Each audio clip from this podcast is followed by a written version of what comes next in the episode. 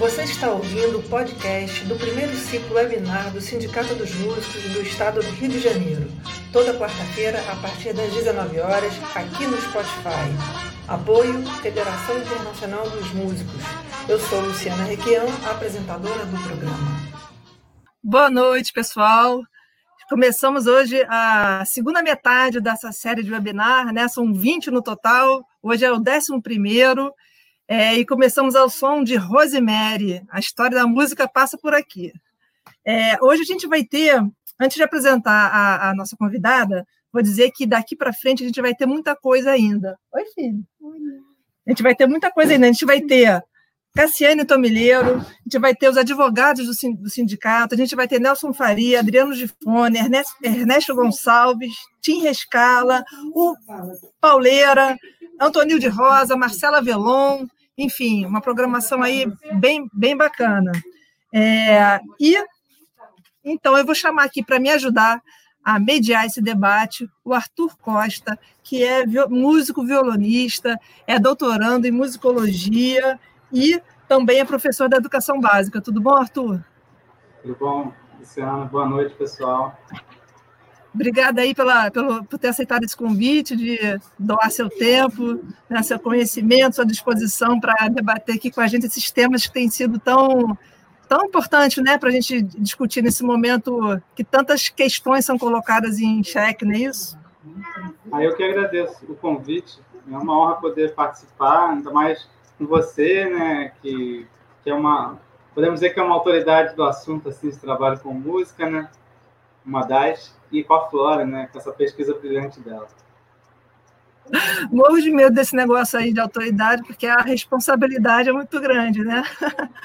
Bom, então vamos fazer o seguinte: vamos chamar a nossa palestrante de hoje, né? A nossa webinarista de hoje, que é percussionista, também pesquisadora desse campo do trabalho, Flora Milito, que eu já coloco aqui para dar uma boa noite para a gente. Tudo bom, Flora? Oi, gente. Boa noite. Tudo bem, Luciana, Arthur? Um prazer. Super obrigada. Super agradeço, agradeço em nome do sindicato, a presença de vocês dois. E sem mais delongas, eu vou te deixar aqui, Flora, vou colocar seu PowerPoint e você vai me falando conforme precisar que eu passe. E depois a gente volta para conversar e conversar também com o pessoal que está nos assistindo, tá bom? Tá joia. Valeu. Vamos lá, Arthur. Bom, pessoal, eu sou Flora Milito, sou percussionista, baterista, sou professora de música e pesquisadora. É, estudei no Conservatório de Tatuí, depois eu fiz minha graduação na UFRJ, bacharelado em percussão, e também o mestrado em musicologia na UFRJ. É, quero agradecer muito o convite da Luciana e toda a organização do, do ciclo webinar do Sindicato dos Músicos do Estado do Rio de Janeiro. É, é muito bom poder trazer a minha pesquisa para um debate também que, que, que transborde um pouco da academia, né? Vamos falar sobre relação de trabalho, tema que, que eu acho que importa, né, muito, sempre mais para a nossa vida. É, então, a proposta de tema de hoje é responder essa questão se a arte de rua é livre e falar sobre as condições de trabalho dos músicos no metrô do Rio de Janeiro. Eu vou falar sobre isso utilizando as informações da minha pesquisa de mestrado, que chama Tem Boi na Linha: As Práticas Musicais no Metrô do Rio de Janeiro, que foi feita em dois, 2019. É, aproveitar e agradecer o meu, meu orientador, José Alberto Salgado, e o professor que estava na banca, o Samuel Araújo, junto com a Luciana Requião, que está aqui com a gente hoje. Sem eles, não seria possível ter feito esse trabalho. E agradecer também todos os músicos do metrô é, e todos os que me deram uma atenção e que colaboraram para a construção dessas ideias. É, quando eu resolvi fazer o mestrado, eu já tinha na, na minha mente que eu queria falar sobre condições de trabalho e eu escolhi esse recorte dos músicos do metrô porque ele alia alguns outros assuntos, os quais também muito me interessam, que é o transporte e o direito à cidade. É, eu tive uma experiência de tocar no metrô, numa época com dois amigos, é, a gente tocou algumas vezes, e fiquei surpresa porque o que a gente ganhou de chapéu, o que eu ganhei de chapéu, era maior do que os cachês que eu costumava ganhar é, nos bares, até a função da. O, o, dia de trabalho da orquestra sinfônica também estava abaixo do que eu tinha ganho no chapéu.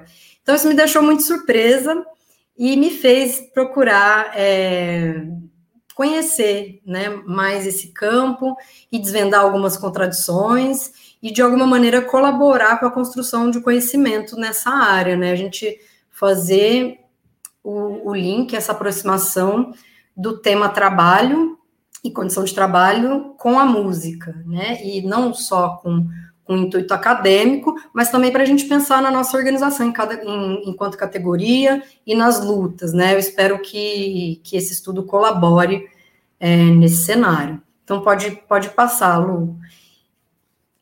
Eu vou apresentar, então, rapidamente algumas partes da pesquisa, em outras eu vou me alongar mais, então vocês fiquem à vontade também, caso alguém tenha alguma dúvida, alguma pergunta no final, a gente vai, vai falar, tá bom? É, então, eu chamei de boi na linha essas práticas musicais que acontecem no metrô do Rio de Janeiro, que entre freadas, engavetamentos, baques e descarrilhamentos, desestabiliza a dinâmica do dia a dia do metrô na cidade do Rio de Janeiro e inicia uma disputa entre Estado, empresas privadas e trabalhadores pelo controle dos espaços, culminando num debate público que ainda está acontecendo. Né, as, as partes envolvidas estão disputando sobre a sua proibição, sobre a mudança de local, sobre a regulamentação ou sobre a manutenção da, da prática artística livre, né, envolvendo empresários políticos, artistas, outros trabalhadores do metrô e os usuários. Pode passar. Então, os meus objetivos dessa pesquisa foi, foram compreender como os músicos que tocam nos vagões do Rio de Janeiro organizam seu trabalho, é, como a música se adequa ao contexto social e sonoro e vice-versa, como as práticas transformam esse ambiente. Outras questões que foram surgindo durante o trabalho foi por que esses músicos tocam ali? Eles se enxergam enquanto trabalhadores? Como eles se relacionam com outras categorias de trabalhadores? Pode passar. Vou passar rapidamente, então, pela minha metodologia, para quem interessar. Eu fiz uma etnografia. É, as minhas experiências em campo foram entre janeiro de 2018 e junho de 2019. É, a minha experiência se dividiu em duas fases desse trabalho. A primeira, enquanto uma observadora, como se fosse uma passageira, eu ia para o metrô para tentar ouvir os sons e começar a fazer um mapeamento inicial dos músicos que estavam tocando. Numa segunda fase, eu já tive uma participação mais ativa enquanto pesquisadora, me apresentava para esses músicos e para as pessoas, seguia alguns, alguns grupos é, e assim. Então, fiz também entrevistas e distribuí questionários. Pode passar, Lu. Fiz algum debate também sobre os conceitos de trabalho de campo, que envolvem o trabalho de campo, a, a pesquisa em casa, né? Então, eu estava fazendo uma pesquisa na cidade que eu moro, num modal de transporte que eu utilizo diariamente, com músicos que eu muitos conheço, já tive a experiência de tocar no metrô também, então isso me, me categoriza enquanto uma enquanto uma insider, né? Eu estou por dentro desse campo. Mas também as idas a campo me mostraram que eu era também estrangeira em muitos outros, em relação a muitos outros elementos, né, dessas práticas. Então eu faço esse debate que eu estou meio no meio aí é, entre esses dois conceitos. E também discuti o conceito de campo, né? E falei sobre a expansão e a flexibilização desse conceito. O campo não é exatamente só o vagão do metrô né? Ele se estende para as redes sociais, para outras, outros lugares de trabalho, ou lugares comuns que a gente tem é, de vida social, e assim por diante. Utilizei esses dois autores canônicos da etnomusicologia, o Anthony Seeger mais para tentar organizar é, o que era o meu objeto, né? Então, utilizei esse texto clássico dele, A Etnografia da Música, E também o Steven Feld, na, no seu texto Estrutura Sonora como Estrutura Social. Ele sugere que as descrições e análises sejam feitas por áreas de interesse. Então, ele dá aí, ele, ele divide em seis áreas de interesse, é, em busca de uma sociomusicologia comparativa, intensiva e qualitativa. Claro que o Feld fez pesquisas com comunidades muito pequenas, né? Sem, sem tanta desigualdade, é, enfim. É, eu estou trabalhando com uma capital populosa, globalizada. Então, é, eu não tenho é, o objetivo também de, de fazer essa, essa comparação e tratar a música nesse lugar central, como Feld propõe. Mas me foi muito útil utilizar esses níveis analíticos. Pode passar. No meu segundo capítulo, eu vou falar sobre trabalho, música e arte de rua. Primeiro, eu defino é, o, o, conceito de trabalho, né? Ele está aqui enquanto categoria analítica do mundo social. É, em Marx, tendo sua, seu lado positivo, né, enquanto potência humana, ação do homem para transformar o mundo, e também o caráter negativo, quando ele faz a análise crítica das formas de exploração capitalista do trabalho. Eu, eu uso uma fala da hum, Carolina Catini, que diz: no capitalismo, essa dimensão negativa do trabalho se interioriza como parte constitutiva dele e se desenvolve contraditoriamente no interior da própria atividade, inscrevendo-se na história com a violência da exploração. Pode passar. É, eu tento fazer também um, uma apresentação da, dessa fase de reestruturação produtiva que a gente está vivendo, que é a tendência de diminuição de empregos estáveis e assalariados, o aumento do desemprego e subemprego, informalidade, desregulamentação e as tantas revoluções tecnológicas né, que a gente está passando aí com a economia digital. É uma frase da Ludmila Abílio, que ela encontra a dificuldade de nomear o que está em jogo nas relações de trabalho, né? Está é, tá cada vez mais difícil reconhecer quem trabalha, para quem e em quais condições. É, isso me, é, é muito interessante a gente pensar nisso no trabalho dos músicos do metrô, né? É um, é um trabalho amorfo, enfim, a gente vai falando é, durante a exposição. Pode passar. Eu trato também desses quatro conceitos é, que, que, são importantes né, nessa caracterização. Então, eu vou falar rapidinho aqui sobre eles, porque eu acho que interessa também para a gente aqui hoje, né, já que estamos falando de condição de trabalho, é, como inserir a, a minha pesquisa dentro desse mundo na sociologia que já está debatendo isso. Né? Então, existe esse conceito de uberização que, gente, que o trabalho está passando hoje, que é quando a empresa é parceira, né? O trabalhador é um empreendedor parceiro, ele não é mais trabalhador, não existe vínculo. Esse, esse empreendedor ele controla o tempo de trabalho, organiza seus horários, né? Ele arca com todos os riscos, coloca, é, investe, né, no, nos meios para trabalhar. É, o outro termo muito nos interessa, que é o gig economy, que é um termo que veio agora dos países centrais do capitalismo, países desenvolvidos, é, que eles deram o nome para uma situação que já é estrutural aqui para a gente desde sempre, nos países da periferia do capital, né? Que é um nome que se deu para viração, para maneiras de sobrevivência, bicos, né? Então, é, é, esse tipo de esse, tipo de, de organização da produção está lá agora enquanto exceção, né, por enquanto, crescendo, e chamaram de gig economy. A gente usa muito o termo gig, né, na, na nossa categoria, em outras categorias artísticas também, né, ah, vou fazer um trabalho, tem uma gig. É, tem também o conceito dos trabalhadores just in time, são aqueles que estão 24 horas disponíveis, aguardando por um trabalho, né, o Francisco de Oliveira vai falar sobre a privatização do tempo. A gente não tem mais um tempo público de trabalho e um tempo privado. Essas duas instâncias se imbricam. A gente tem que estar disponível o tempo inteiro, né? Não tem mais vida pessoal e horário de trabalho.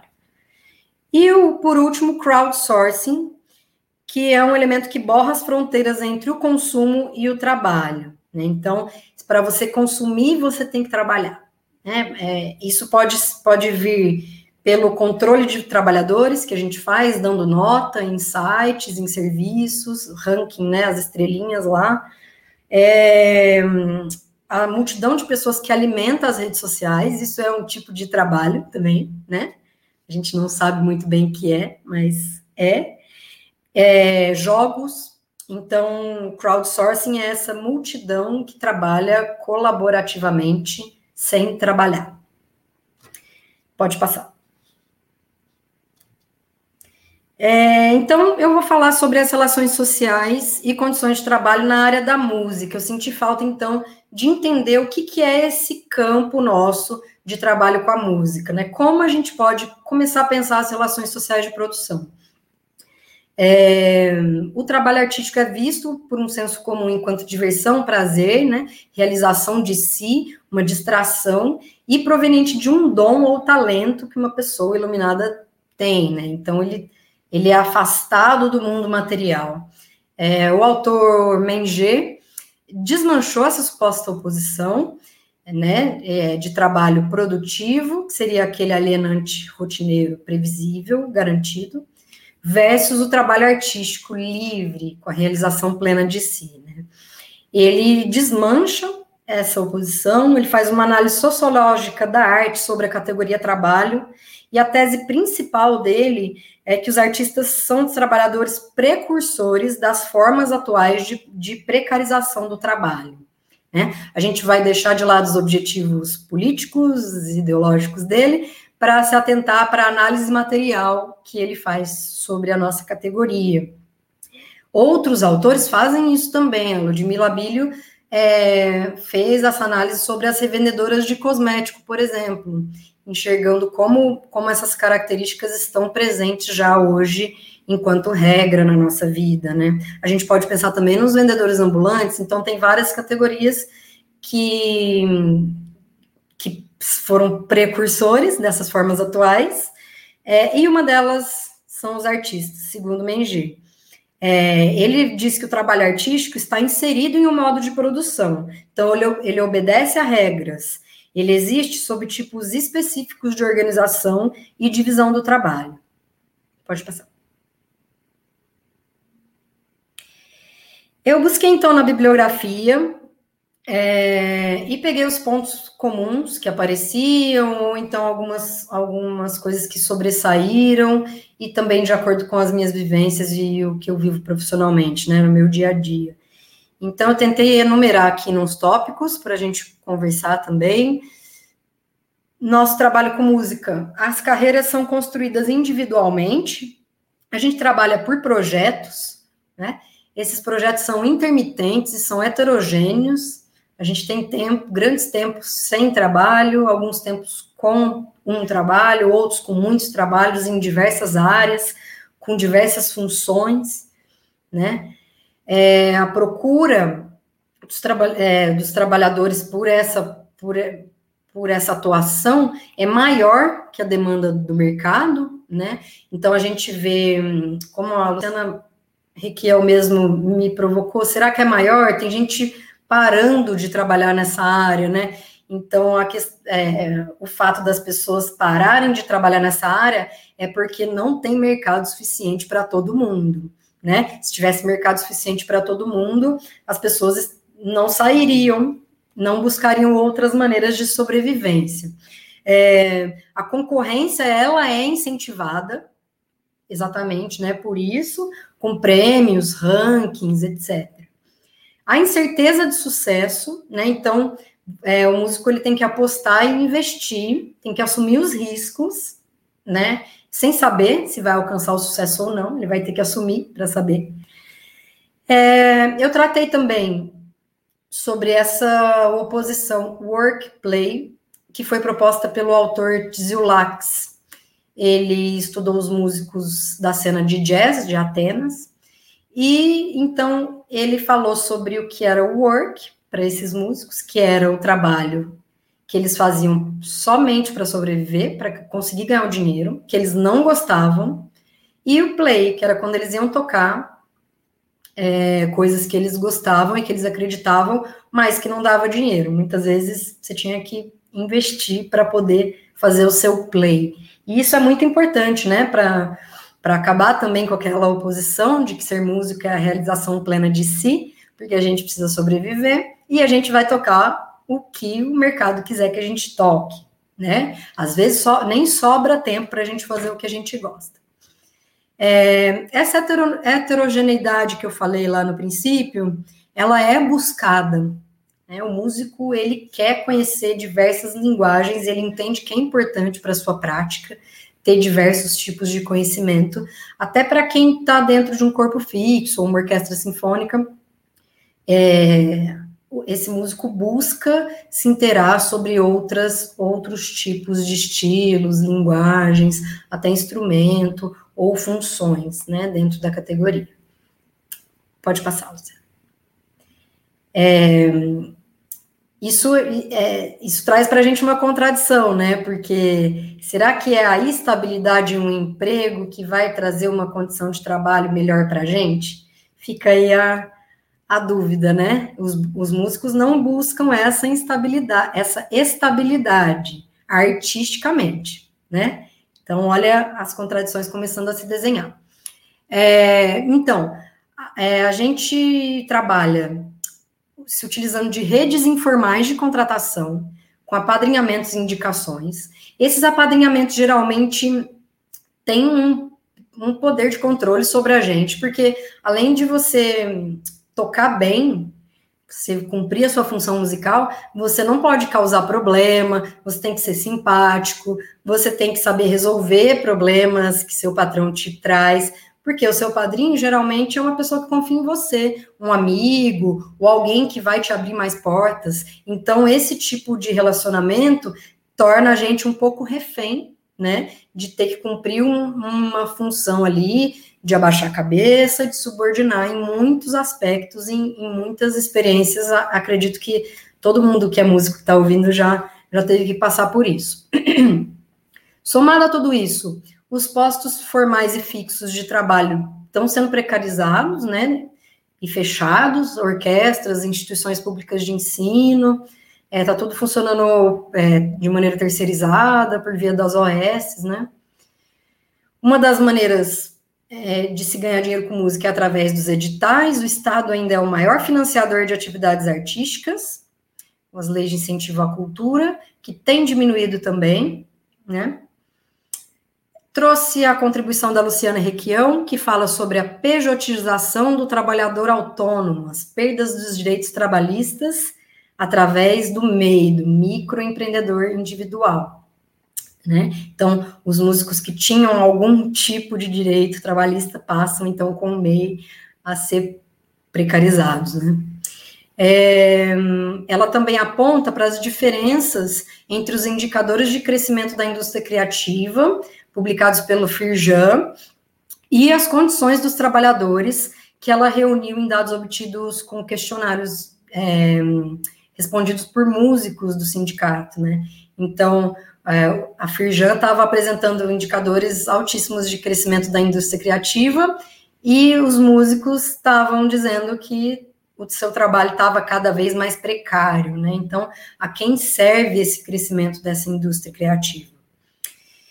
E por último, ser empreendedor de si. É, isso é bem atual na nossa vida, né? O papel das redes sociais virtuais que a gente tem que ativar a gente tem que trabalhar enquanto designers, fotógrafos, iluminadores, técnicos de som, maquiagem, figurino, é, tudo, né? A gente tem que saber de publicidade, tem que produzir conteúdo, é, tem que investir em patrocínio também. Então, isso tudo representa uma grande categoria, é, desculpa, uma grande precarização da nossa categoria, né? Porque a gente precisa da rede social para trabalhar, a gente precisa dos likes, né? É, e também as novas dinâmicas de, de, financiamento de projetos. Por exemplo, é, gravação de disco. A gente precisa fazer um financiamento coletivo, ativar nossas redes familiares, sociais, né? Então, se você não tiver uma rede, você não consegue financiar o seu disco, a sua turnê, ou uma compra de instrumento.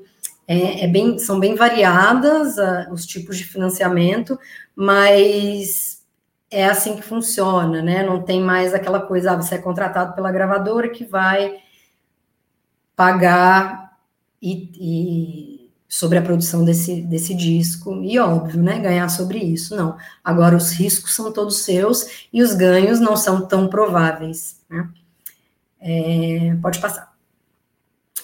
Para fechar, então, esse assunto, uma frase da Ludmila Bilho, a indistinção entre o que é e o que não é tempo de trabalho, a fusão entre esfera profissional e esfera privada e a impossibilidade de mediações publicamente instituídas na regulação do trabalho, a, a indefinição quanto ao que é e o que não é trabalho, são alguns dos elementos que costuram a vida das mulheres. Aqui ela está falando sobre o trabalho tipicamente feminino, ela estudou as revendedoras de cosméticos. E essa caracterização cabe perfeitamente também dentro da nossa categoria. Né?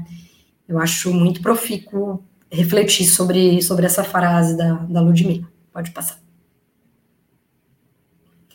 Trouxe aqui uma tabela do IBGE, da pesquisa a domicílio, né? Como vocês podem ver, de 2018, com carteira assinada, temos lá no setor privado 2,33, no setor público 0,66. Militar estatutário 1,66. Então é muito baixo o percentual de trabalhadores na nossa categoria que tem emprego fixo e caindo, né, esse número. Falando sobre arte de rua, vou passar também um pouquinho mais rápido. A, a história da arte de rua está diretamente ligada à história da civilização urbana. É, a gente, o maior número de registros que a gente tem sobre arte de rua é pelos registros de proibição das leis que proibiram é, em diversos países pelo mundo. É um trabalho não solicitado, né? Acontece em lugares públicos. Tem aí uma as características da arte de rua feitas pela Jéssica Reia. É, Manifesta-se de diversas formas, com a, engloba diferentes linguagens e disciplinas. Vocês estão me ouvindo? Ok. É, e o elemento principal, a passagem do chapéu, né? Que não precisa ser um chapéu, exatamente, Pode ser uma latinha, um case de instrumento, etc. Pode passar, Luciano, por favor. Essa prática é conhecida como busking e os seus participantes buskers, né? A arte de rua ela está submetida a regulações e criminalizações por parte do Estado, de empresas. É, em muitos lugares do mundo, principalmente nos países desenvolvidos da Europa, os estados é, entenderam que institucionalizar essas práticas era vantajoso porque atrai investimentos, né? Eles utilizam a cultura enquanto recurso para turismo, para valorização de áreas urbanas é, que estão largadas, etc. Existem muitas organizações de buskers, mundo afora. Tem um blog que eu estudei mais a fundo, que é The Buskers Project, e tem essa frase que, que tá lá, que, que eu gosto muito de falar, onde eu vou e falo ela, é, que é, se você vai montar um palco muito grande, uma estrutura grande na rua, para fazer um show, provavelmente você precisa de uma permissão. Se você vai assoviar indo para o seu trabalho, você provavelmente não precisa de uma permissão. No meio dos dois tem uma linha. Mas é muito difícil argumentar que você precisa de uma permissão para colocar o chapéu na rua. Então tá aí a discussão sobre o espaço público, né? De quem é o espaço público. Pode passar.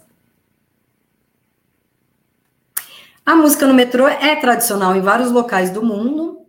Eu estudei um pouco mais a fundo três exemplos de cidades que já passaram pelo processo de regulamentação e regulação, né? É, eu vou falar um pouco sobre, vou dar só por cima aqui qual é a situação de cada de cada cidade, tá? É, em Paris já existe um cadastro para tocar nos corredores do metrô. Né? É proibido tocar nas plataformas e nos vagões. Em Montreal, em Montreal existiu uma organização de músicos quando era proibido, eles lutaram para conseguir trabalhar. E aí a empresa criou o programa Estrelas do Metrô, que são os lugares que eles escolhem. É, você tem que, para você participar, você tem que fazer uma prova. E, e se você passar nessa prova, você tem que se associar dentro dessa organização dos músicos, que antes era luta, agora é burocratização. Né? Você tem que pagar uma taxa, se associar a essa organização para poder tocar ali. É, a empresa controla tudo, é, inclusive repertório, se está repetindo música ou se não está. É, a gente vai falar sobre isso um pouco mais para frente. É, em Buenos Aires, você precisa de uma autorização, de uma permissão, e eles definem os horários e locais que você vai tocar. Em todas é, as três cidades é proibido tocar no vagão, mas é, os músicos tocam mesmo assim, porque é um lugar mais lucrativo, segundo as falas deles. Né? É, a maioria burla a lei, e eles apontam também para a existência de campanhas das empresas de incentivo à cultura, incentivo à música, né? O quanto isso é contraditório é, dentro dessa, desse controle da empresa sobre o espaço do transporte. Pode passar. Vou falar também brevemente sobre o metrô do Rio de Janeiro, inaugurado em 1979. A Metro Rio é a empresa que tem a concessão da operação do serviço até 2038. Existe uma empresa pública que chama Rio Trilhos, que fica encarregada da manutenção. É, o metrô é, pode passar, Lu, para a próxima, enquanto eu vou falando, para o pessoal que não é do Rio conhecer. O metrô do Rio tem três linhas é, pra, na prática, né? Na prática são quase duas, mas são é, três linhas. É, elas marcam essa dicotomia Zona Sul, Zona Norte, né? Então a linha 2 vem lá de cima da Zona Norte e a linha 1, um, juntamente com a linha 4, vai para Barra, né? Então é, a organização é bem emblemática do metrô do Rio de Janeiro, onde pessoas vindas de diferentes localidades passam pelas mesmas estações em trens diferentes. Né? Essas pessoas não se misturam diretamente. Pode passar. Eu utilizei o conceito de paisagem sonora, é, principalmente nos estudos exploratórios, as minhas idas a, da primeira fase de campo. É, a paisagem sonora é um conceito de Schaeffer, que diz que é qualquer tipo de campo acústico. Ele faz um paralelo com a imagem, né? Seria a paisagem dos sons ouvidos. Não deixo de considerar as críticas feitas a essa escola do Schaeffer, né? Que diz é, que defende a busca do, da paisagem sonora pura, intocada, né? Então existe uma crítica aí a isso, dizendo que todo evento sonoro é indissociável das condições que ocorrem. Então a gente vai encarar a paisagem sonora de maneira materialista, dialética e histórica. É, percebi diferentes sonoridades, principalmente as caixas de som. Existe uma empresa que faz o sound branding, do metrô. É, ela é responsável pela musiquinha do metrô, que todo mundo já conhece, os sons de passarinho, as playlists, etc. Então, a dona dessa empresa diz que a música cria intimidade entre marcas e pessoas. Então, a gente já vê também que o metrô, ele se importa com o que a gente está ouvindo, né? Ele não é contra a música. Pode passar. Eu dividi os avisos sonoros entre funcionais e de controle social. Os próprios nomes já dizem aí, né, as funções. Os funcionais são extremamente necessários para o funcionamento do metrô, para falar sobre abertura e fechamento de porta, chegada na estação, funcionamento de saída, de caixas, né? E tem aqueles que são de controle social, numa moral faça a sua parte, né? Como se a gente, se a gente quiser muito, a gente pode melhorar o ambiente do metrô. Né? Eles têm é, avisos falando sobre criminalizando os vendedores ambulantes, falando sobre vagão feminino, sobre o uso de fone de ouvido, não sente no chão, etc.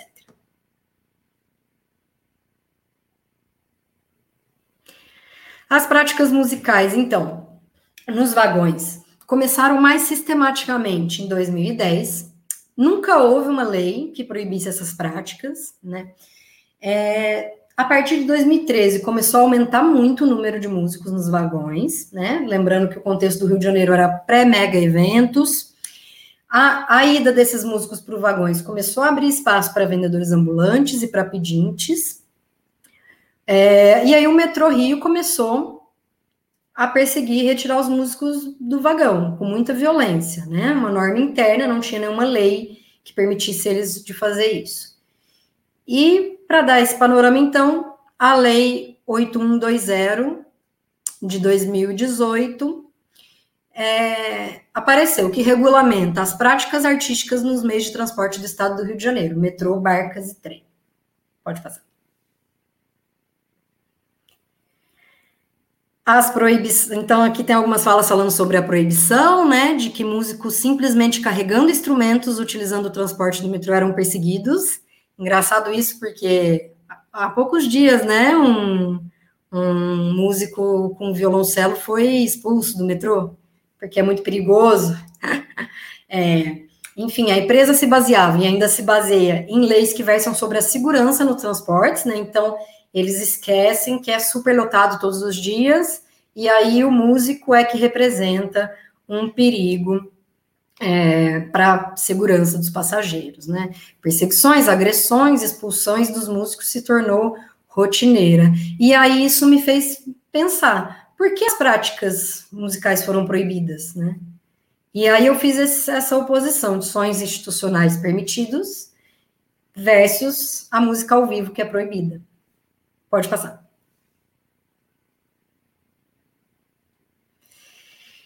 Assunto que muito me interessa, institucionalização das práticas, que também abarca a institucionalização das lutas. Né? Eu tenho muito interesse em falar sobre isso e vou falar um pouquinho então, né? Mas vou me adentrar mais nesse assunto.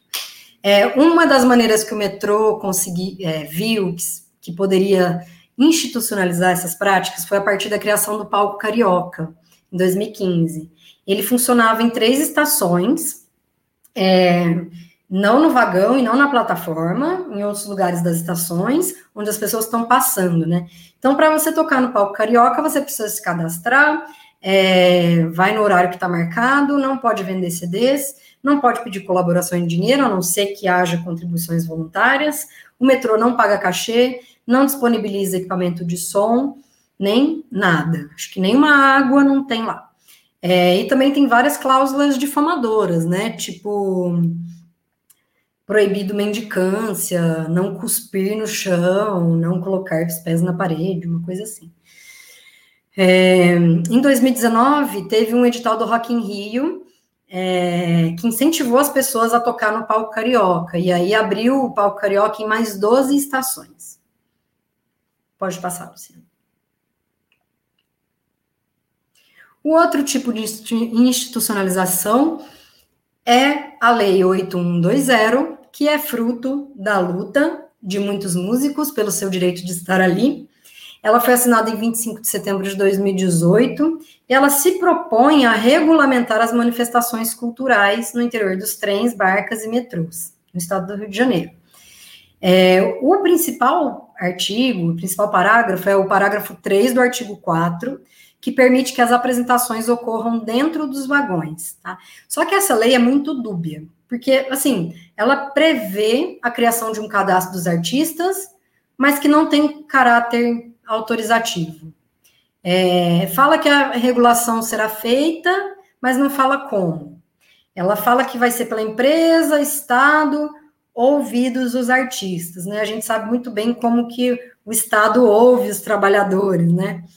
É, e, por fim, é, em 2019, 25 de junho, quando eu estava terminando de escrever a minha dissertação, o Flávio Bolsonaro entrou com uma ação de inconstitucionalidade sobre o artigo 4, né? e isso ainda está tramitando, e aí tem períodos que volta a ser proibido, depende de como a empresa vai atuar, né? Pode passar. Falando então finalmente sobre as práticas musicais nos vagões, eu prometi para Luciana que eu não ia demorar muito, porque eu falo muito, mas eu não sei se eu consegui cumprir. Vamos lá. É, o meu quarto capítulo, então, eu vou fazer a descrição das, dessas práticas, né? Do meu objeto de pesquisa, é, utilizando aqueles níveis analíticos do Steven Feld, vou apresentar eles agora. É, as observações em campo foram feitas na linha 1, é, principalmente, foram feitas também na linha 2. Obrigada. É, mas em maior número na linha 1.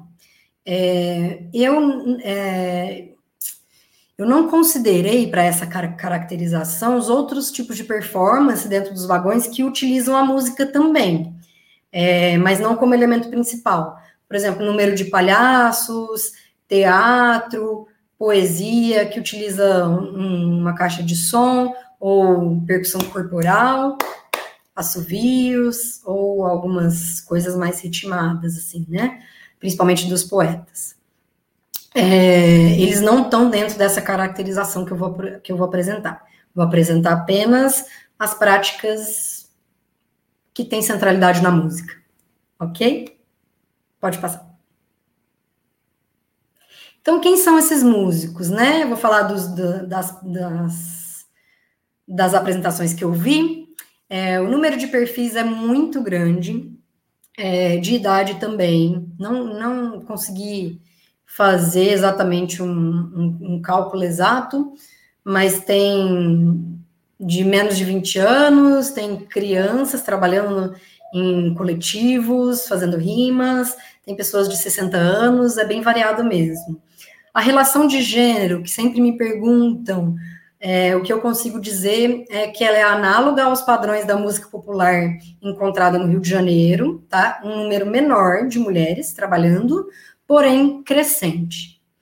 É, a formação musical desses músicos também é muito diversa universidades, projetos sociais, autodidatas, é, cursos livres, escolas de samba, blocos de carnaval, enfim, é realmente muito variado.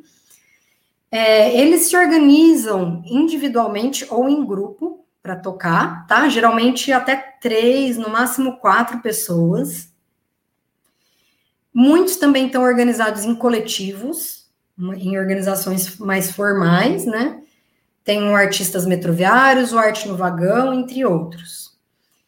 É, muitos fazem um discurso da democratização da arte, né? Que eles estão ali no vagão para levar a cultura para as pessoas, essas pessoas que não têm condição ou tempo ou cabeça de acessar a cultura, acessar a música, a dança, é, a poesia. Então, eles usam muito essas frases de efeito. A gente vai iluminar o dia nublado, quando está muito nublado, a gente veio para iluminar o dia. Ou então, é, para quem não sabe, os vagões do metrô no Rio de Janeiro são muito gelados, muito. A gente tem que levar cachecol e roupa de frio, né? E aí você é, sai no calor de 40 graus e entra no vagão morrendo de frio. Então eles falam, ah, a gente veio para esquentar o frio do vagão. Então essas frases é, de conotação positiva são muito usadas né, pelos, pelos músicos. Pode passar. Então, esse foi o primeiro nível analítico de Feld, né? O segundo é instrumentos, repertórios e formas. Seria forma musical, né? Esse título é o que dei. Instrumentos, repertórios e formas. Então, os instrumentos utilizados é, antes da, da lei 8120, quando era proibido na prática, né, não legalmente, mas quando a empresa proibia esses músicos, é, os instrumentos escolhidos tinham que ser práticos, né, de tamanho, de peso, porque vira e mexe você tinha que correr do segurança, se esconder, é, tinha que ter um volume sonoro, né, porque você está disputando com os ruídos do vagão, só lá com o seu instrumento. Após a lei, a gente viu aparecer instrumentos maiores, é, até sentar no banquinho para tocar, levar equipamento, né, de caixas de som, pedestal, microfone num carrinho, ou um microfonezinho aqui. É, então, os músicos investir, investem, né, nessa condição de trabalho. E, e quando não é, nos períodos em que não é proibido, eles ficam mais à vontade para utilizar instrumentação e equipamentos da maneira que quiserem, né?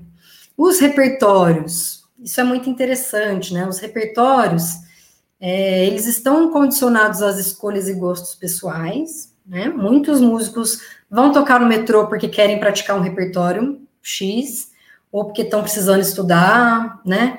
É, outros porque querem divulgar suas músicas autorais e vender CDs, mas principalmente o que define um repertório é a aceitação do público né? Você pode propor uma música autoral que é bem aceita ou não. Então você vai mudar até encontrar essa aceitação. Isso traz, eu vou falar de novo sobre isso, a repetição das músicas que dão certo, né? Uma repetição exaustiva de uma mesma música várias vezes por dia. Então, já também é, fazendo um paralelo com os outros tipos de trabalho na música, é, a gente que trabalha subordinado a um patrão ou a um maestro, né? Ou que está tocando no musical quatro, cinco vezes por semana, mesma coisa. A gente pensa, nossa, queria tocar, ser mais livre, é, poder experimentar mais, fazer outras coisas, né? Então, ah, será que a arte de rua é livre nesse ponto, né? A observação e análise vão demonstrando que não, né? Não é tão livre quanto a gente esperaria que ela fosse, porque se a gente precisa, é, se a gente depende dessa aceitação para sobreviver, a gente vai dar nosso jeito de conseguir, né, atrair o público.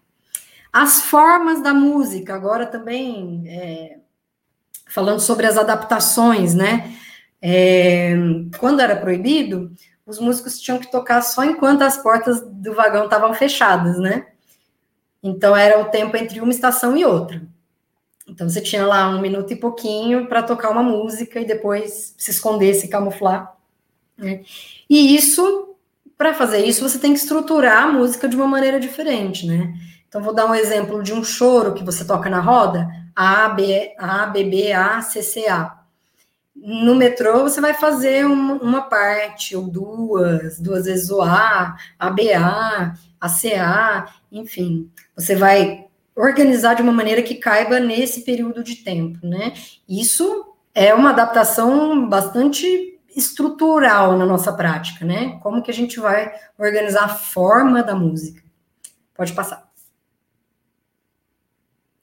O próximo nível analítico em Feld era performance. Eu coloquei mais os discursos então, a característica básica da arte de rua é a proximidade do público, né, e de suas relações. É, você está aberto a qualquer coisa pode acontecer, a depender de quem estiver te assistindo.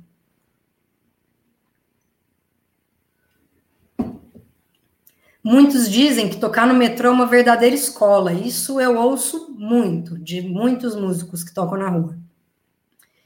É, então, além dos ganhos financeiros, é, tocar na rua possibilita o treino de certas habilidades da performance, né?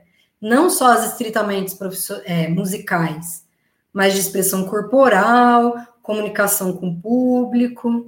As meninas falam sobre se maquiar, se preparar. Os meninos também, às vezes, se vestem melhor, né? Então, você está se preparando para a performance. E você precisa cativar esse público, né, com a performance. Não é só chegar e tocar. Você não vai cativar o público só com o som. Né? E para isso, a sua performance precisa ter um ritmo e fluidez. E geralmente no metrô do Rio, os músicos organizam, eles têm um esquemazinho, é, em geral, né? Claro que tem exceções. É, eles organizam um esquemazinho da performance.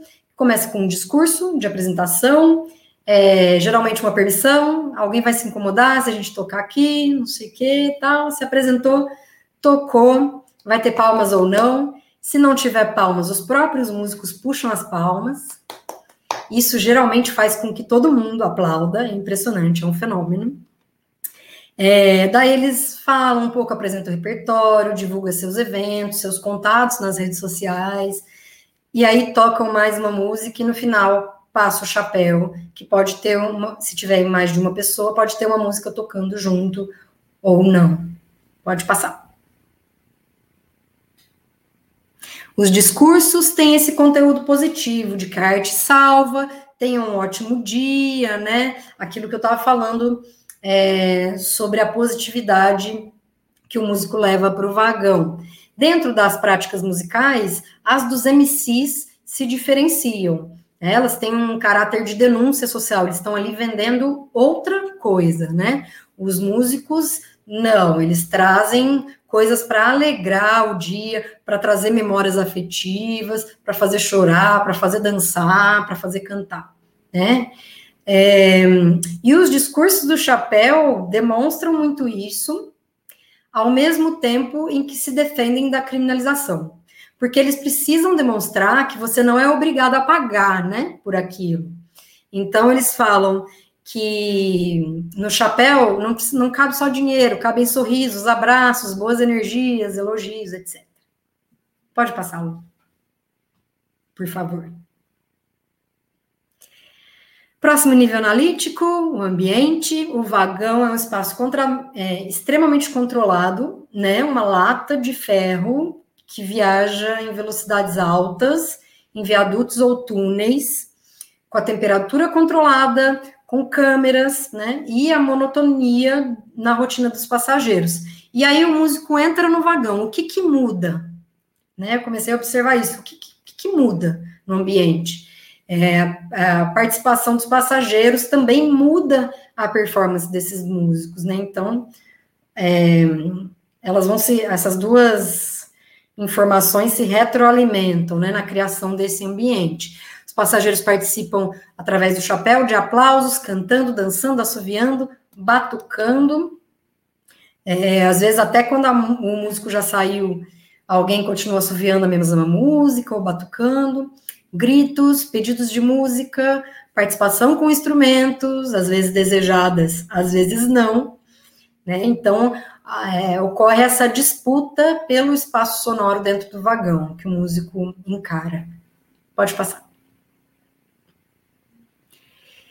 Esse é o último nível analítico em Feld, que se chama teoria e valor. Eu adicionei mais os elementos concorrência e solidariedade, tá? É... Sobre a teoria musical, foi um elemento analítico distintivo que eu não encontrei em campo. É... O, é, a, essa valorização de quem tem conhecimento teórico ou não, não nunca existiu explicitamente, tá? A avaliação era feita de outra maneira. Os passageiros fazem essa avaliação ininterruptamente, né? E a maneira mais clara de medir essa valorização é o, é o ganho do chapéu. É, em geral, os passageiros simpatizam com a música ao vivo nos vagões. Claro que tem quem não goste, tem a pessoa que quer ler o livro, quer dormir, quer ficar sossegado, quer ouvir sua música no fone, mas em geral as pessoas gostam. Então, o valor dado à, à sua música é compreendido pelos músicos, né? Em geral, esses músicos que tocam no metrô falam que se sentem mais valorizados do que quando tocam num bar, por exemplo, ou num evento, quando eles estão de música de fundo, né, sem ninguém prestar atenção, ganhando mal, tendo que passar por humilhações, né? Então eles entendem que existe essa valorização. Pode passar, Luciano, por favor.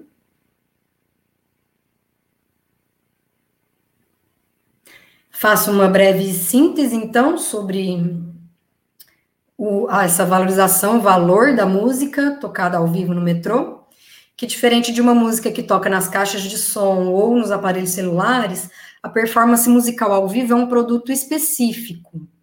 Isso é muito importante. Um trabalho que se realiza no ato, no momento em que produção e consumo acontecem simultaneamente. Né? Esse produto que é vendido pelo músico, ele não tem é, valor apenas em si mesmo, né, enquanto um som organizado, um produto sonoro, mas também pelas qualidades apresentadas ao vivo, que trazem a surpresa, novidades, passíveis de cooperação, construção conjunta com a plateia, né, dentro de limites. É, a quebra de rotina é um elemento importantíssimo na soma do valor dessas práticas. E ela só possui significado porque está dentro desse contexto do vagão.